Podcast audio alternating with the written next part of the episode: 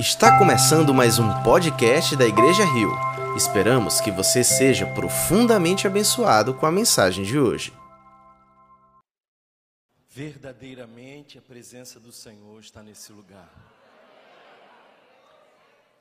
Já sinto o Senhor nesse lugar. Cale-se diante dele toda a terra. Se prostre e bendiga o seu santo nome. Ele é digno. Feche os seus olhos, abra o seu coração, louve o Senhor, abra a sua boca, exalte. Glorifique o seu santo nome. Obrigado, Senhor, porque tu estás entre nós. Fica à vontade em nosso meio.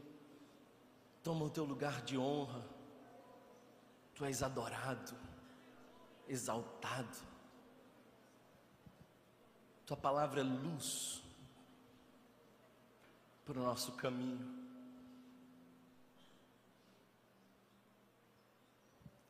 Visita com renovo os cansados, com alegria os deprimidos. Direciona, Senhor, os confusos, perdidos. Espírito Santo de Deus vem nesse lugar. Que tua voz, Senhor, seja a única voz que possamos ouvir. E em ouvindo tua voz, que obedeçamos. Precisamos de ti, Senhor. Perdoa aquilo que fomos.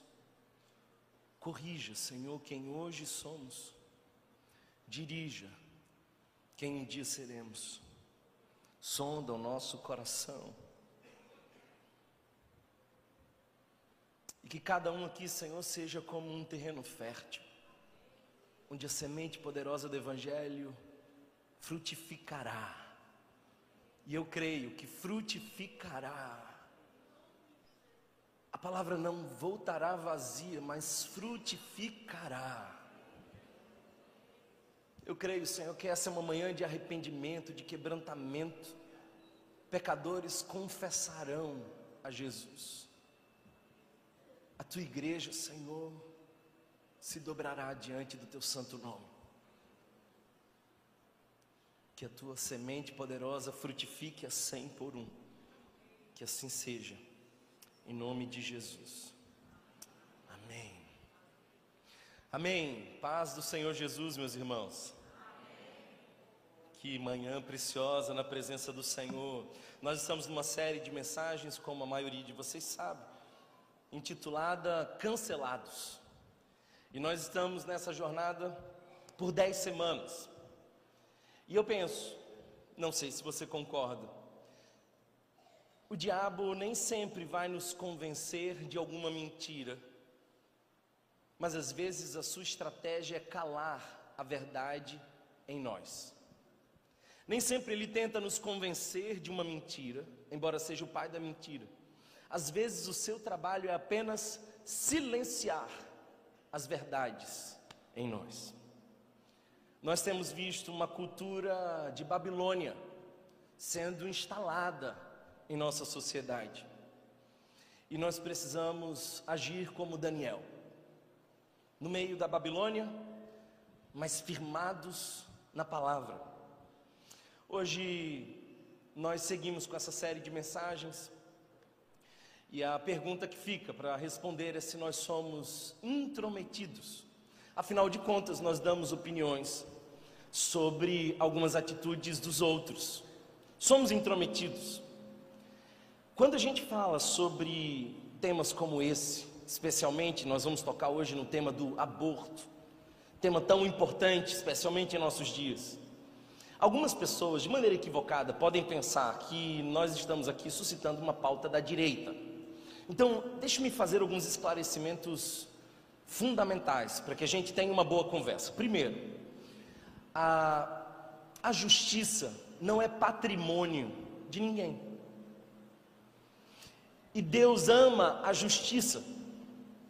E os seus discípulos precisam se envolver em toda a temática de justiça. E eu sinto que algumas dessas pautas foram sequestradas por perspectivas políticas. Então, se nós falamos de aborto, é muito provável que você pense que nós somos de direita. Mas se nós falarmos sobre justiça social, amparo aos pobres, assistência aos vulneráveis, talvez você venha dizer que nós temos um papo muito de esquerda. Nós não somos nem de direita nem de esquerda. O que nós estamos fazendo aqui é manifestar o caráter de justiça de Deus. Nós estamos nada mais do que olhando para a palavra. Nós estamos apenas pregando o que as Escrituras nos ensinam. Falar sobre aborto não faz de mim um cara de direita, faz de mim um cristão. Deixe-me aqui alinhar com você alguma coisa. Você não pode ser um bom cristão sem pensar sobre esse tema. Eu quero que você entenda que sempre que eu mencionar a palavra aborto aqui, eu não estou falando daquilo que acontece de maneira espontânea, lamentavelmente, com algumas mulheres. Abortos espontâneos ferem a alma, entristecem o coração, não estão sob controle. Quando eu mencionar aqui na nossa conversa aborto, saiba que eu estou falando sobre uma morte provocada, não de maneira espontânea, mas uma violação de um direito de uma criança que está no ventre, mas já é uma pessoa. Infelizmente, nós temos, não só no Brasil, no mundo, uma cultura, uma prática de sacrificar crianças a um Deus. Antigamente, quando olhamos no Antigo Testamento, vemos que alguns deuses pediam sacrifícios de criança, como por exemplo o deus Moloque. Nós seguimos, depois de dois mil anos, sacrificando crianças. O nome do Deus não é mais Moloque, é o Deus conveniência. E por isso nós precisamos trazer esse tema para essa comunidade. Talvez você diga assim, mas Thomas, não tem nenhum versículo bíblico que diga diretamente, com todas as letras, é proibido abortar. Por que, que a Bíblia não fala de maneira tão direta sobre isso? Bem, não há de fato uma pro proibição explícita com essas exatas palavras aborto, porque era simplesmente inconcebível, especialmente na cultura judaica, que uma mulher não desejasse um filho. Os filhos tinham um caráter de suma importância para uma mulher. Uma mulher que não conseguia ter filhos era uma mulher insatisfeita diante da vida na cultura judaica. Era considerado, inclusive, uma limitação do ponto de vista social, tendo em vista que os filhos representavam a continuidade da família e o sustento de uma viúva, caso seu marido morresse. Então, de fato, filhos no Antigo Testamento, na cultura judaica, sempre foi sinônimo de riqueza. E eu queria resgatar um pouco isso. Eu tenho visto muitas pessoas que se limitam diante da maternidade por conta de questões meramente financeiras. Eu quero te dizer uma coisa: o Salmo 127 ainda vale para nós. Filho é herança do Senhor. Feliz é o homem que enche de filhos a sua família, bem como o arqueiro põe muitas flechas. Filhos são bênçãos. Talvez a passagem que mais se aproxima desse tema é Êxodo capítulo 21, verso de número 21. Você precisa lembrar que, a, que o livro de Êxodo faz diversas regulamentações para uma vida em sociedade. Nós temos ali a implantação de diversas leis que fazem possível a vida em comunidade. E uma delas está nessa passagem que eu acabo de mencionar. Basicamente, o texto sugere que se dois homens brigarem e, por alguma razão, acabar violentando uma mulher gestante, se essa mulher tiver o seu filho antecipadamente, o texto diz que se ele nascer sem nenhum prejuízo, aquele homem que por alguma razão acabou antecipando o nascimento, precisa pagar uma multa. Mas se aquele menino do ventre morrer, é vida por vida. E aqui eu quero que você preste atenção numa coisa. O que o texto está sugerindo é que se um bebê no ventre morre por conta de, um, de uma violência externa, Deus considera a vida do de fora tão importante quanto a vida do de dentro. Por isso, é vida por vida. Essa é a forma de regulamentar a vida em sociedade, considerando que aquela sociedade ainda vivia num caráter muito primário. O fato é que na nossa geração, 61% das gestações indesejadas terminam em aborto. E eu preciso dizer para você que essa estatística me chocou muito. Quando eu fui pesquisar sobre o número de abortos no mundo, eu me deparo com 73 milhões de bebês que são mortos por ano. Só para que você tenha uma noção de proporção, uma das maiores tragédias da humanidade, o Holocausto, tirou a vida de 6 milhões de judeus. 6 milhões. Na Segunda Guerra Mundial, totalizando os anos de guerra, foram 20 milhões. Nós estamos falando sobre uma tragédia de proporção infinitamente maior, em curso, com gente defendendo isso. Eu não sei se você sabe, mas uma em cada cinco mulheres entre 18 e 40 anos já fez pelo menos um aborto. E todos os anos no Brasil, e essa estatística foi puxada para baixo, porque nós sabemos que muitos abortos não são contabilizados.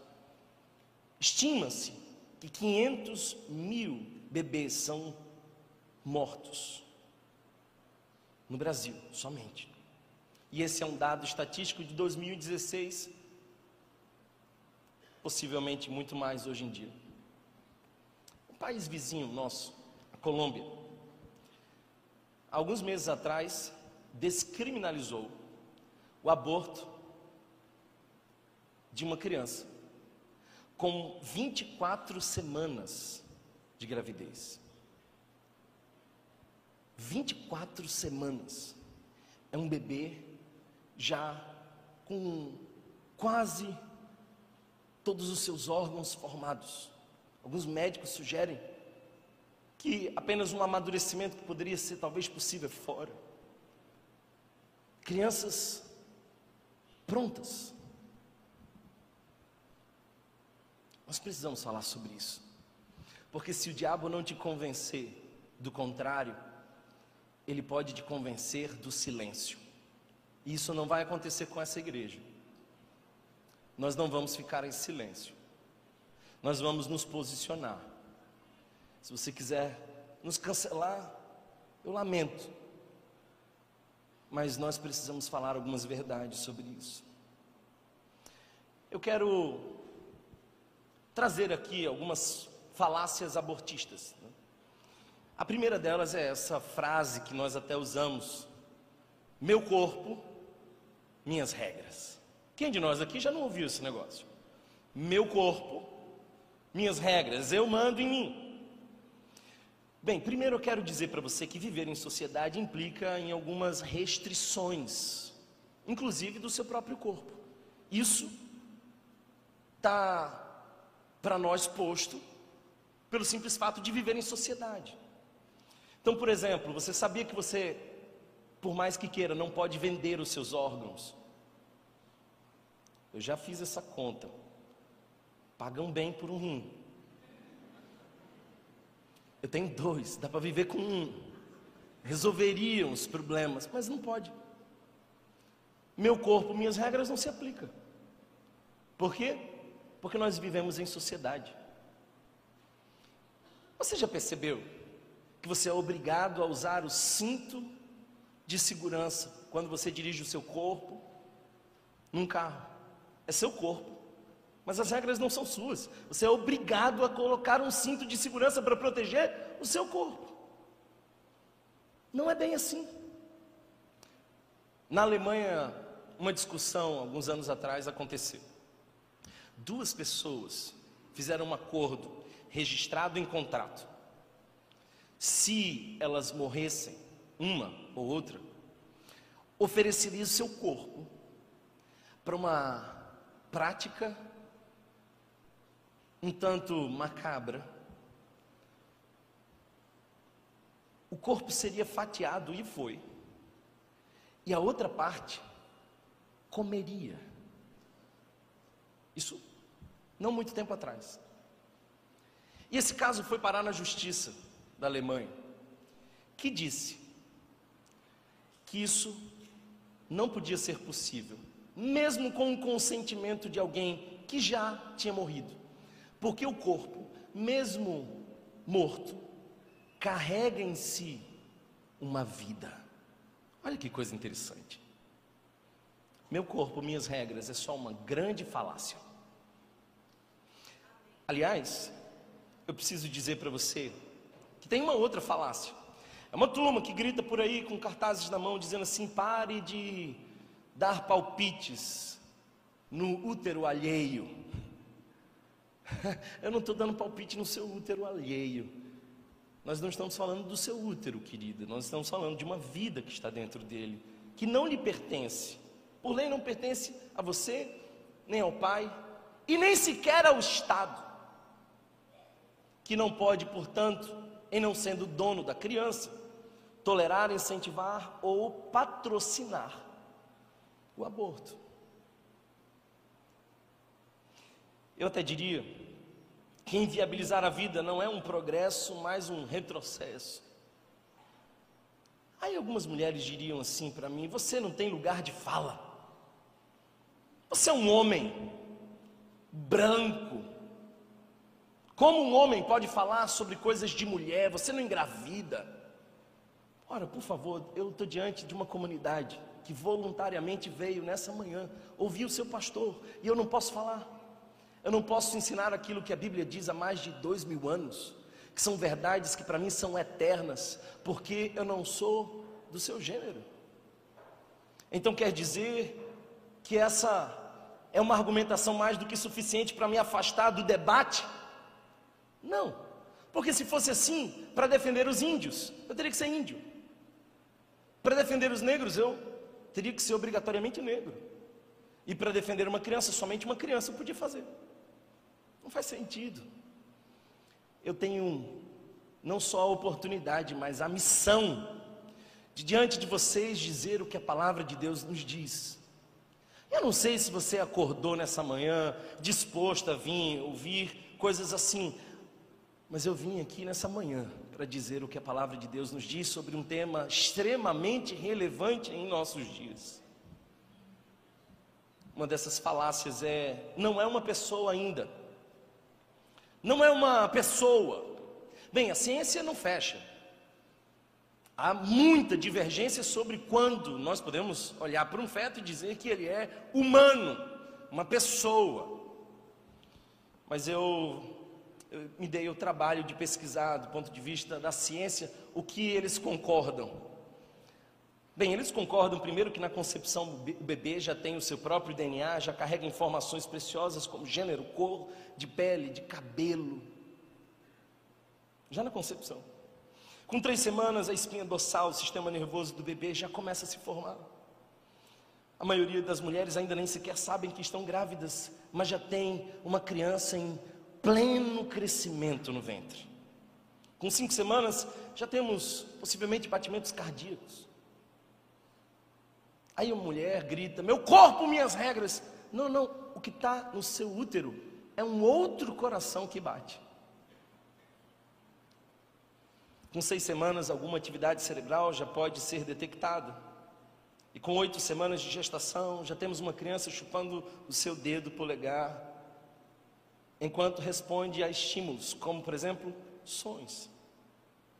Alguns cientistas, inclusive, dizem que essas crianças já têm sonhos. Com dez semanas, os órgãos e a estrutura do bebê já estão no lugar e, e em pleno desenvolvimento, e a criança já consegue até provavelmente engolir, fechar o punho. Com 12 semanas, os dedos dos pés estão em formação e o cérebro cresce rapidamente. E aí, Alguém interrompe o fluxo da vida, dizendo que ainda não é um humano, que ainda não é uma pessoa, e arranca dele o direito de viver. Sabe por quê? Porque 88% dos abortos acontecem até 12 semanas. A questão discutida é quando a vida começa. Algumas pessoas, inclusive, sugerem que a partir da 12 semana já, já temos ali uma pessoa. Mas eu queria lembrar para você que mais de um milhão de abortos são feitos no Ocidente depois da vigésima primeira semana. Eu queria convidar você a ler uma passagem das Escrituras e ela será o nosso norte nessa conversa.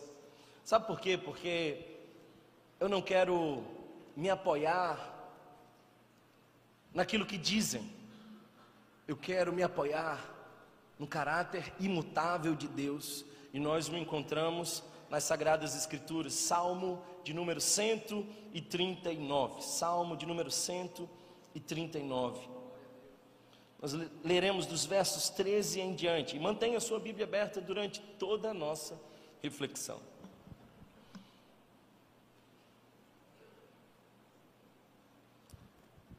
Salmo 139, verso de número 13 em diante. Tu criastes o íntimo do meu ser e me teceste no ventre da minha mãe. Eu te louvo porque me fizeste de modo especial e admirável. Tuas obras são maravilhosas, digo isso com convicção.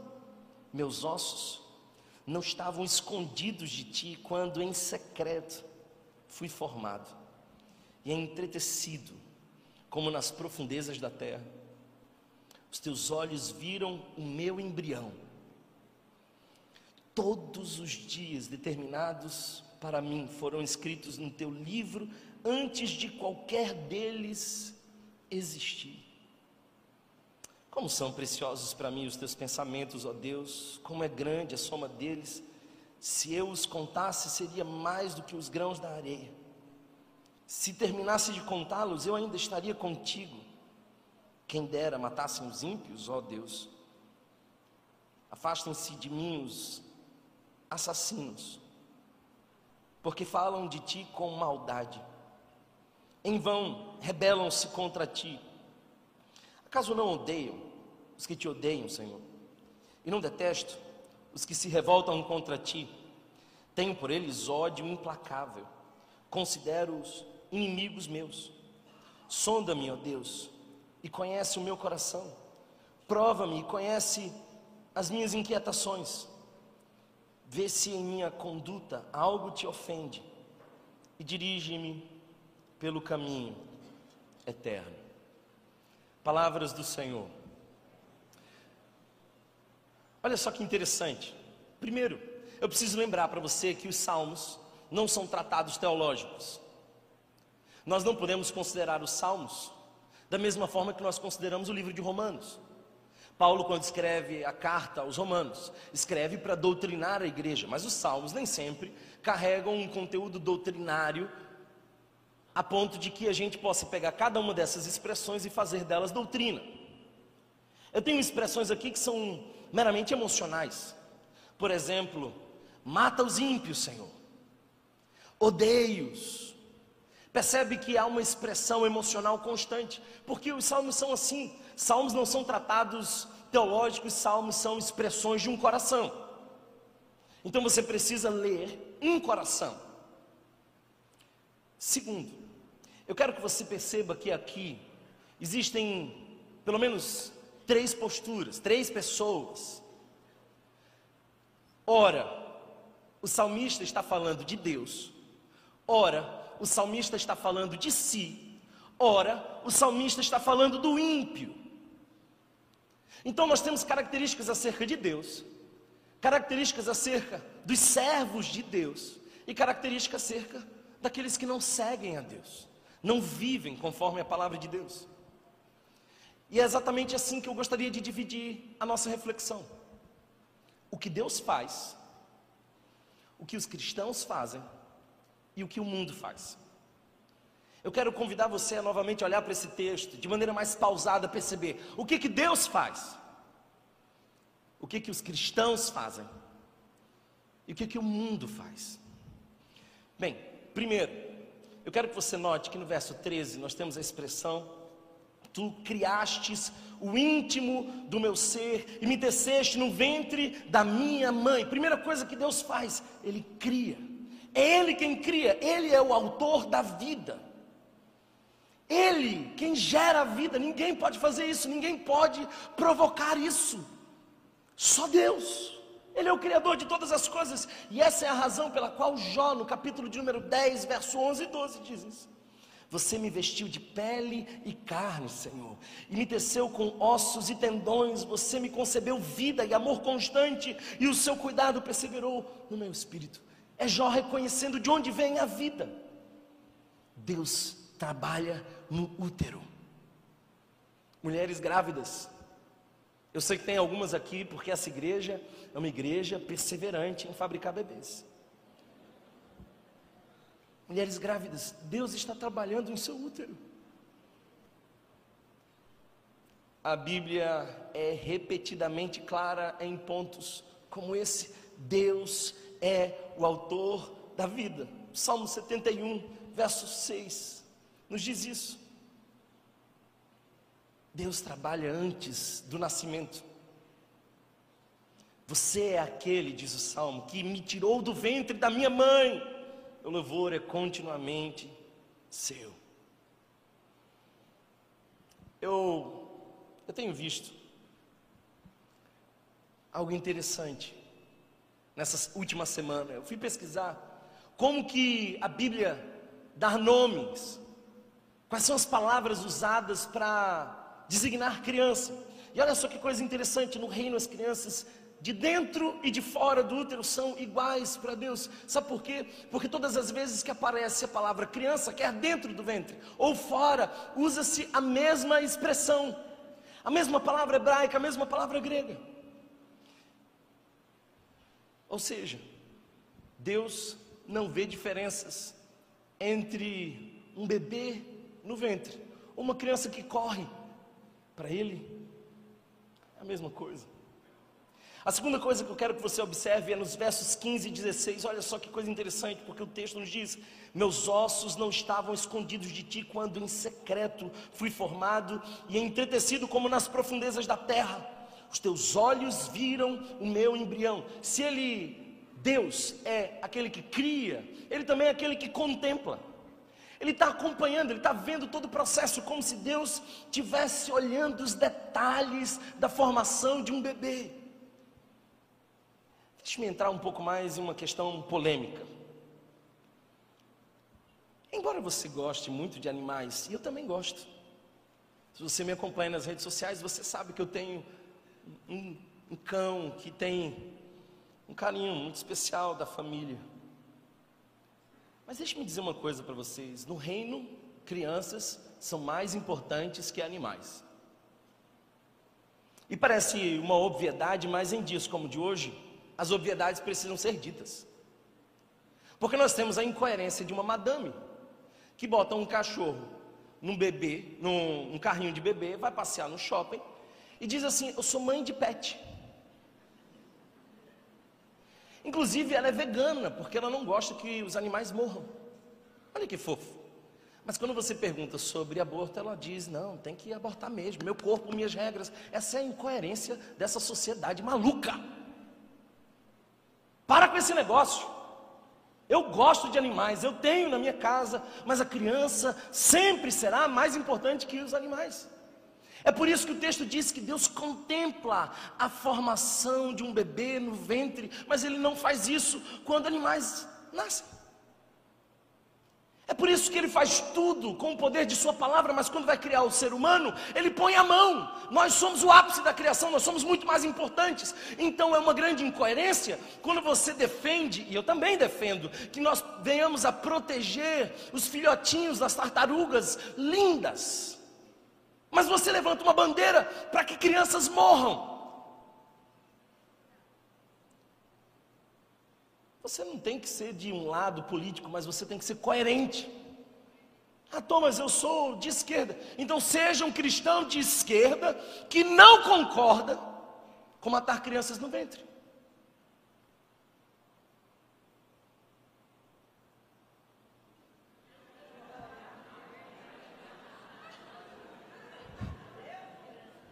Ficou um silêncio sepulcral. Tensão. Alguém observe quem vai levantar e sair agora. O texto continua. E no verso 16 diz assim: Todos os dias determinados para mim foram escritos no teu livro antes de qualquer deles existir. Cara, você está entendendo o que é, que é isso? Olha o que o salmista está dizendo. Eu era um feto e Deus já sabia o que eu seria. Ele é soberano, então ele é o criador, mas ele também contempla a sua criação, e é por isso que em Gênesis ele diz: Viu Deus que tudo era bom. E ele olha para o ser humano e diz: Muito bom. Ele contempla o que fez, mas mais do que isso, ele não apenas fez e abandonou, ele faz e direciona. Eu posso falar para vocês disso com convicção, sem medo nenhum. Sabe por quê? Ah, a minha mãe teve dois filhos, eu sou o segundo.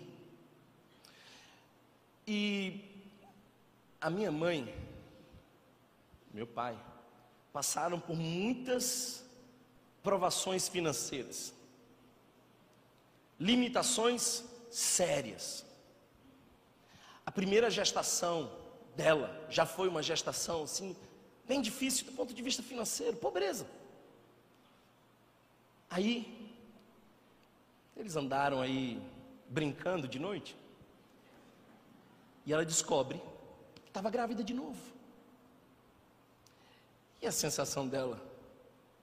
Uma jovem sem apoio da família, sem condição financeira, a sensação dela não foi de celebrar, foi de preocupação, aflita, lágrimas, angústia. Aí ela vai na casa do meu avô. Meu avô era um homem de Deus. Ele acordava todo dia, sentava na sua cadeira de balanço, colocava a Bíblia no colo e passava horas falando com Deus. Numa dessas idas, ela chega lá, e aí ele olha para minha mãe e fala assim: Você está preocupada, né? Aí ela disse: Tô. Aí ele diz assim: Eu sei por quê. Você está grávida, não é? Ela disse: Tô. Como é que você sabe? Não, Deus me falou. Hoje de manhã a gente conversou, Deus falou. Mas fica tranquila. É só um embrião no seu ventre, mas vai ser um pastor, pregador da palavra de Deus. É um menino e tem um chamado. O interessante é que eu só descobri isso depois que eu entendi o meu chamado pastoral e depois que eu comecei a pregar o evangelho. A minha mãe não sabia como ia ser o dia de amanhã, mas o meu Deus já sabia como seria o meu futuro. Deus se importa com crianças. Deus se relaciona com crianças no útero. Deus escreve os nossos dias, desenha os nossos propósitos. Ele é um Deus que conhece o amanhã. Então talvez você esteja preocupada, dizendo: Meu Deus, como é que vai ser essa gestação? Como é que eu pago as contas? E talvez Deus esteja dizendo: O que vai no seu ventre é a resposta para você. E sabe o mais interessante disso? Quando eu nasci, Deus começou a abrir as portas, mostrou que não é uma criança que vai levar uma família ainda mais à pobreza, às vezes é o contrário. Às vezes é Deus mudando os cenários familiares. Eu não quero ser irresponsável, nem quero que você seja também. Seu filho precisa de apoio, de sustento. Não seja irresponsável. Mas não deixe que mamon diga quando você pode ou não ter um filho. Não pergunte para sua conta bancária se você pode ou não ter um filho. Porque filhos não vêm do banco, vêm de Deus. É o que Deus faz. Primeiro, Ele cria. Depois, Ele contempla. Depois, Ele determina. Ele é soberano. Ele direciona. Ele sabe. Cada criança do ventre Ele já chama pelo nome. É engraçado porque há um esforço enorme de a gente descobrir o sexo e como vai ser, e a cor dos olhos, e os exames são cada vez mais sofisticados, mas Deus já sabe tudo. É o que Deus faz. Mas o mundo também faz algumas coisas. E eu quero mostrar o que, que o mundo faz. O verso 19 diz assim: Afastem-se de mim os assassinos. Verso 19. E deixe-me dizer uma coisa: o sexto mandamento é não matarás. E o sexto mandamento também cobre esse tipo de assassinato. Aborto é assassinato. E não, não esqueça, nós estamos em guerra espiritual. A Bíblia sempre chamará o aborto de pecado. E a nossa Constituição brasileira ainda chama de crime. A Bíblia faz uma distinção entre crime e pecado. Talvez um dia, na nossa sociedade, aborto não seja mais crime. Não sei. Mas a palavra de Deus sempre vai nos lembrar que é pecado. Ah, Thomas, então você acha que a vida do bebê é preciosa? É, é preciosa. Por isso que eu vim aqui hoje dizer para você que Deus se importa com um bebê, mas Deus também se importa com um bandido. A vida do bandido também é preciosa, e é por isso que muitas vezes a gente termina esse culto e vai para a Funase. Por quê? Porque pessoas que cometeram atos infracionais graves também carregam a imagem e semelhança de Deus e precisam ser resgatadas. Percebe que eu não estou falando de uma pauta específica e que a palavra de Deus é superior a qualquer perspectiva política.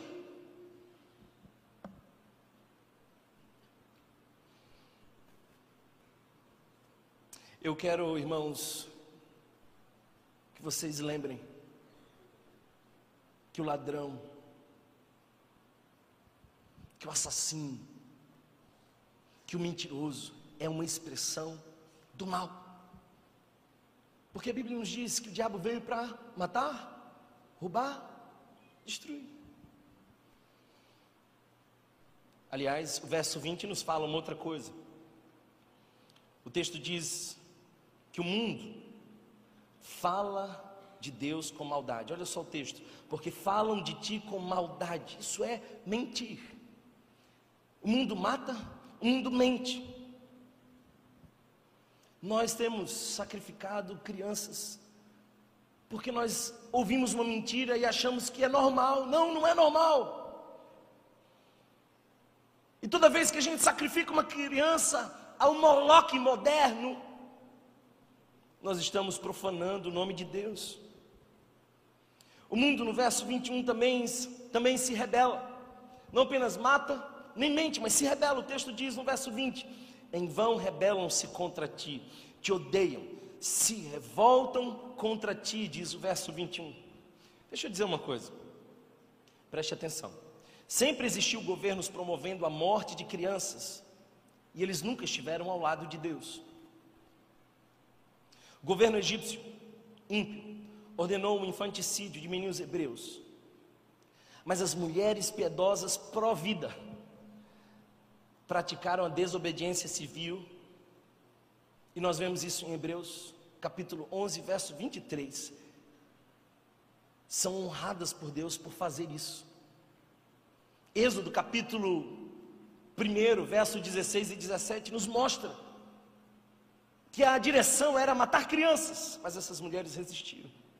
E daí nós sabemos, surgiu Moisés. Governos às vezes se levantam com essa pauta.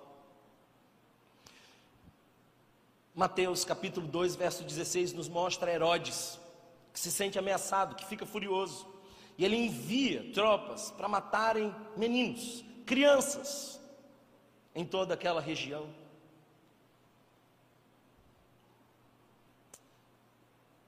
O mundo, o mundo mata, o mundo mente, o mundo se rebela contra Deus. Mas o que, que o cristão faz? Olha para o texto. Verso 14 nos mostra a primeira coisa. Eu te louvo porque me fizeste de modo especial e admirável. O que, que a igreja de Deus foi chamada a fazer primeiro? Ela foi chamada a louvar a Deus. Louvar a Deus.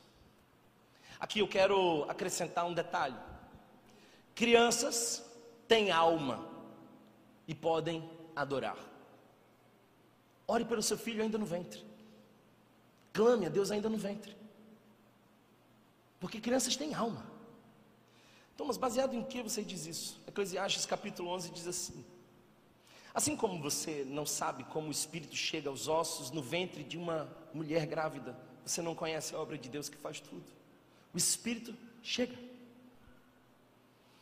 Sabe, Jeremias capítulo 1, verso 5 diz: Antes que eu te formaste no ventre, eu te conheci, e antes que você nascesse, eu te consagrei, eu te designei eu te designei profeta para as nações. E é interessante como o doutor Lucas nos dá um detalhe interessante no capítulo 1, verso 15. Diz acerca de João que ele será cheio do Espírito Santo desde o ventre de sua mãe. E nós sabemos que isso acontece porque no verso 41 e 44, Isabel, quando ouve a saudação de Maria, percebe que João Batista, no ventre, salta Alguém está entendendo isso? Uma criança no ventre percebeu a aproximação de uma outra criança no ventre. E não era qualquer criança, era Jesus. Crianças percebem um ambiente espiritual. João Batista salta no ventre, porque do outro lado está Maria carregando o nosso Salvador. Crianças têm alma. Verso 18 nos mostra o que o cristão faz. Ele reconhece. Olha só o texto como diz: como são preciosos, como é grande. Eu quero chamar você como igreja a reconhecer a grandeza de Deus, a perceber que Deus é quem conduz cada detalhe de uma gestação. Olha mais, o verso 21 nos mostra uma terceira coisa que os cristãos precisam fazer: eles se posicionam. O texto nos diz: Acaso não odeio os que te odeiam, Senhor, e não detesto os que se revoltam contra ti? Essa é uma expressão que parece muito forte, mas se você conhece a história, você vai ver que essa era, esse era um tipo de juramento que os súditos faziam aos reis. Para mostrar fidelidade, eles diziam assim: Olha, eu vou odiar todos que você odeia. Era como se, de algum modo, eles estivessem dizendo: Nós temos uma relação, um vínculo tão intenso que eu não vou negar esse vínculo em nenhum lugar. O que, eu tenho percebido, irmãos? Eu tenho percebido crentes acanhados quanto à verdade. Eu não quero incentivar você a sair esmagando ninguém, soltando seus discursos políticos, porque, aliás, no domingo passado, se você não ouviu essa mensagem, está disponível no YouTube, eu falei sobre onde está a nossa esperança mas não tenha vergonha de se posicionar na Babilônia. A igreja de Cristo é a igreja que protege crianças no ventre. Mas também, o verso 23 nos mostra uma outra postura. Ele diz assim: Sonda-me, ó Deus, vê se em minha conduta algo te ofende. Olha só, o que, que fazem os cristãos? Eles se avaliam. Sabe por quê? Os religiosos são capazes de avaliar o outro, mas somente aqueles que conheceram a Jesus são capazes de avaliar a si mesmos. Então, antes que você saia daqui dizendo: olha, o problema do mundo é aquele grupo que é pró-escolha, saia daqui dizendo: Senhor, antes de eu dizer para o outro o que ele tem que fazer, mostra para mim o que eu tenho que fazer. Antes de eu condenar o erro no outro, mostra para mim se em mim há algum erro. Percebe que o salmista nos deixa claro que, necess... que se faz necessário uma autoavaliação, mas também uma avaliação do alto. É Senhor, sonda-me e conheces o meu coração. Mostra se há em mim algum caminho mau. É um indivíduo que já olhou para si e talvez tenha algum ponto cego, por isso ele pede a ajuda de Deus para enxergar melhor. Alguém está entendendo essa palavra? O que é que você vai fazer aqui hoje? Sair daqui como um militante pró-vida, disparando afirmações de que o problema é o pessoal que está matando crianças? Não, não, não. Antes, você olha para dentro de você e pergunta a Deus: mostra qual é o caminho em mim que é incoerente, para que depois eu possa denunciar a incoerência do mundo. Mas o verso 24 nos, nos mostra uma última postura. Ele diz assim: E dirige-me pelo caminho eterno, e dirige-me, e me conduza pelo caminho eterno. Conduza-me pelo caminho eterno. Ah, queridos,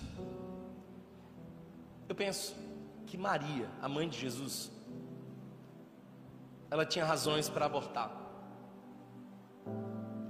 Escute isso. Os estudiosos dizem que Maria tinha entre 12 e 14 anos, é uma adolescente.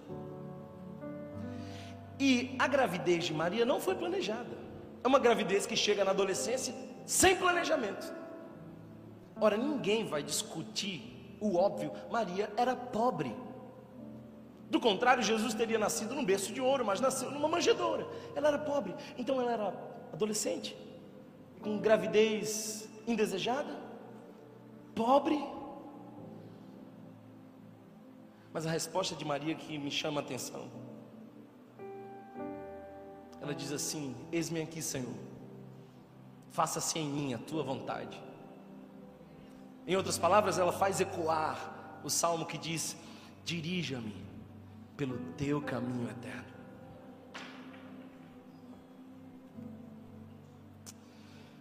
Que o Senhor ponha essas palavras no nosso coração. E que a gente possa dizer, como Maria, no capítulo 1 de Lucas, verso 38: Eis aqui a tua serva, Senhor. Faça-se em mim segundo a tua palavra. Agora eu quero terminar de maneira bem prática. O que, que a gente vai fazer com isso? O que, que, como igreja, nós vamos fazer? Primeiro, nós vamos divulgar essa palavra. Ah, Tom, mas eu eu concordo. Não me interessa se você concorda ou não. Porque não é o que você pensa, é o que você faz que gera mudança. Você pode concordar e em silêncio não fazer a menor diferença.